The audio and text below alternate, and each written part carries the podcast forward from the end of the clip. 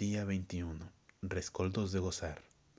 Ni pretendió empañarlo con decirlo esa cuchillada infamante que me dejaron en el rostro oraciones hipócritas y lujurias bilingües que merodeaban por todos los muelles.